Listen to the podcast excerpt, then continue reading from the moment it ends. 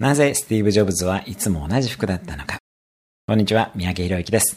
スティーブ・ジョブズやマーク・ザッカーバーグなどの起業家は、やらないことだけでなく、考えないことを決めています。毎日同じ服を着るのも脳を浪費させないため。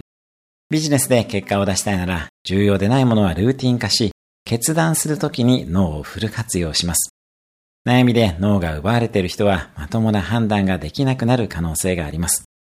ジョブズやザッカーバーグだけでなく、オバマ元大統領やアインシュタインも毎日同じ服を着ていました。余計な決断に脳を無駄に使わないで、本当に重要なことのために脳を取っておくべきです。そういう意味で、服装、朝食、時間の使い方など、ルーティンを持つ人がうまくいきます。